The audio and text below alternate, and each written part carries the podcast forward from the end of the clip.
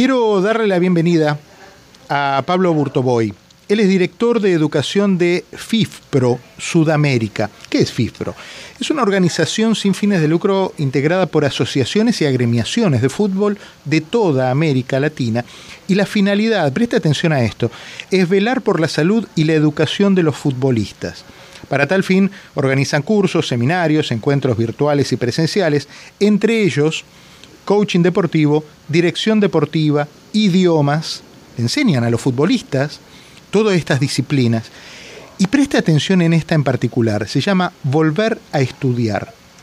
Esto lleva un mensaje de concientización a jóvenes futbolistas para que comprendan la importancia de completar sus estudios. Hay un imaginario fundado en, en, muchos hechos de la realidad de grandes futbolistas, que lo que hace el futbolista es patear la pelota. Y FIFPRO, y de alguna manera Pablo Burtoboy, eh, se ha dado a la misión de elevar el rendimiento de los futbolistas, de que aparte de, de jugar a la pelota muy bien, también darles un oficio, una carrera, un estudio, porque solo el 5% de todo el semillero de futbolistas son conocidos. Y de ese 5% hay un Messi, pero el mundo tiene 8 mil millones de personas. Entonces de algo hay que vivir y de alguna manera hay que romper ese círculo en el que resulta un semillero para los futbolistas, que es ese círculo del, analfabetismo, de la, del hambre, de la pobreza. No hay por qué relacionar siempre a un futbolista con la pobreza. Y Pablo trabaja mucho para eso. Eh, y me parece algo que, merece ser mencionado en esta mañana. Pablo, bienvenido, ¿cómo estás? Buenos días, Diego, qué amable eh, por tu presentación y, y sobre todo por la precisión que tuviste en cada uno de los ítems que mencionaste en esta presentación. ¿Cómo nace este No, por favor. Eh, para, para, mí es sencillo porque de última yo leo una gacetilla, pero vos sos el que se, se, arremanga y genera esto y le da la posibilidad a la gente. Y me parece que es importante eh, poner esto en el escenario para que la gente sepa que hay quienes se preocupan por el resto de los futbolistas, por el 90% restante de los chicos que quieren ser alguien. Y bueno, y, a lo mejor no van a ser nunca Messi. ¿Cómo nace este proyecto de FIFPRO? Y nace a través de, de hacer una investigación profunda que tiene que ver con, cuestiones económicas, sociales, culturales, cuestiones vinculadas a la infraestructura y analizando profundamente los, los distintos perfiles de los futbolistas de nuestra región. Entonces hemos tomado algunos parámetros importantes eh, para, para, abordar este tema con, eh, en forma positiva. Entonces, una de las primeras instancias que hemos, que hemos consultado es qué es lo que está buscando el mundo en los atletas de primera línea, en donde tenemos eh, el músculo saturado, la táctica saturada, la técnica siempre tiene algún puntito más para depurar, pero sobre todas las cosas, lo que está buscando el mundo en los atletas de primer nivel es el desarrollo del intelecto. Es el espacio que las primeras líneas mundiales visualizan que completa y que pueden llevar a los deportistas a un nivel superior inclusive dentro de la excelencia. Ese es un punto donde lo tomamos. Ahora, cuando pasamos a la parte más profunda, a la masa, ¿sí? Eh, entendemos que hoy lo que te brinda el fútbol todavía es un tiempo de calidad. Ahora, ese tiempo de calidad, vos tenés que acompañarlos con diferentes herramientas para que ese tiempo sea productivo y ya ni siquiera sea para el día después. Muchas veces hablamos del día después.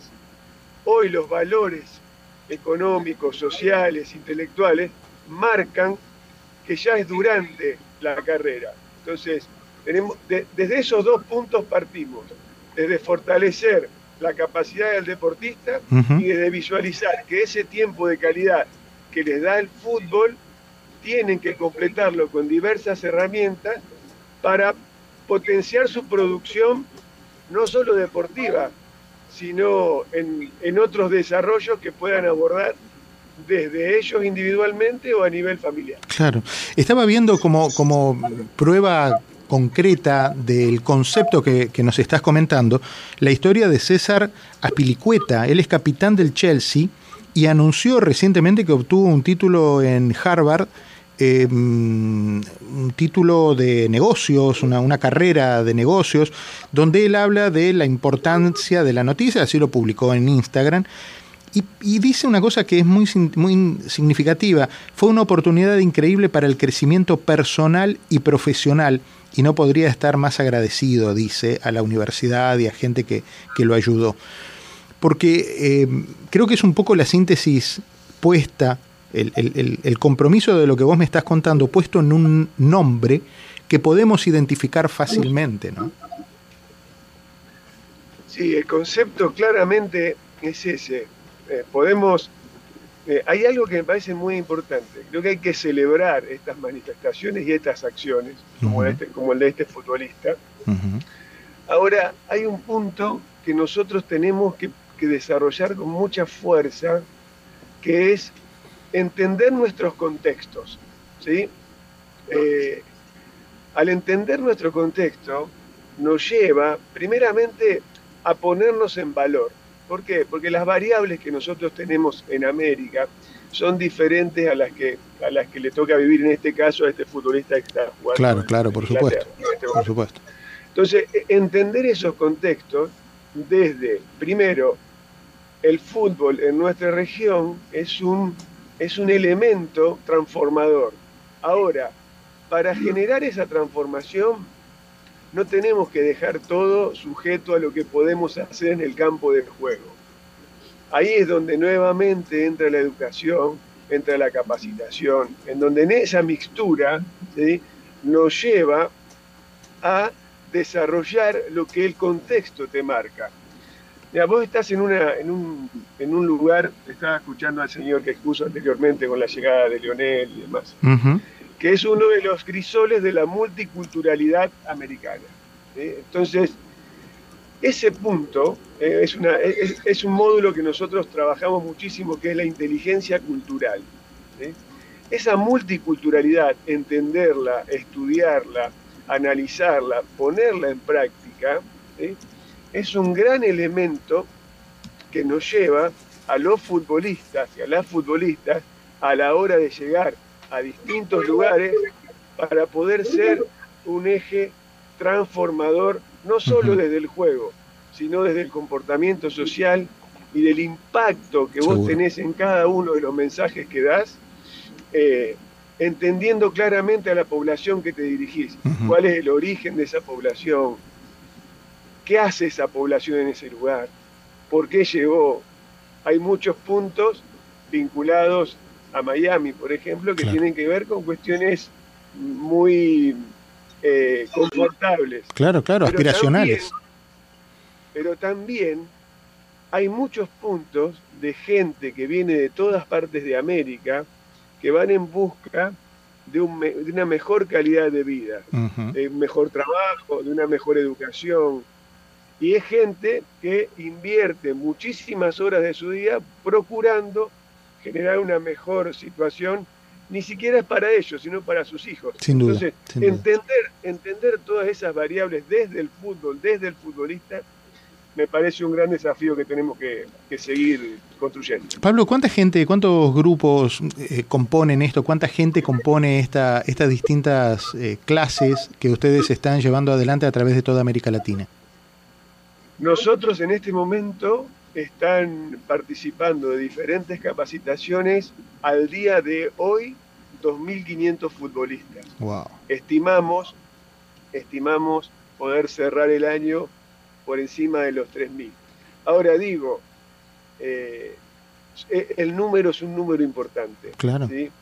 Pero lo, que tenemos que plantear eh, que esas son las conversaciones, eh, digo yo, saludables de las personas que estamos involucrados en la gestión, es todo lo que hay, todo lo que hay por ir a buscar.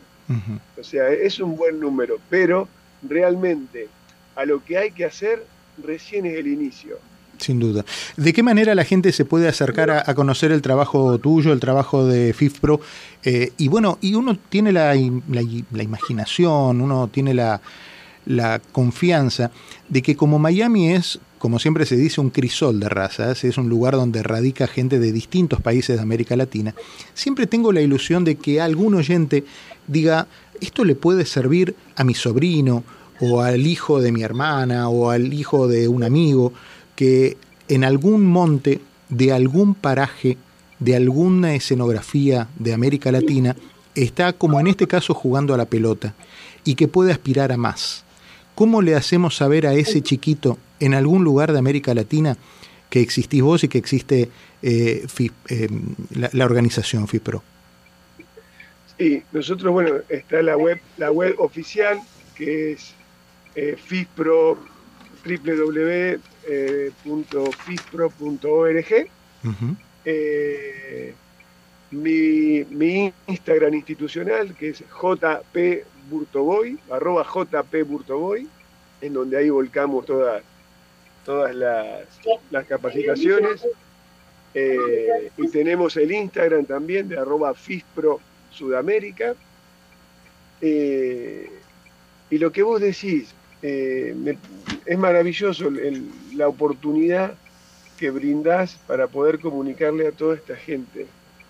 Eh, es un trabajo que son 24 horas todos los días y con una población que en nuestra región históricamente nos hemos sentido orgullosos.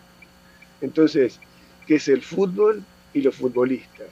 Entonces digo, ¿Qué oportunidad tenemos desde el fútbol para impactar positivamente sobre nuestra población, sobre toda esta multiculturalidad?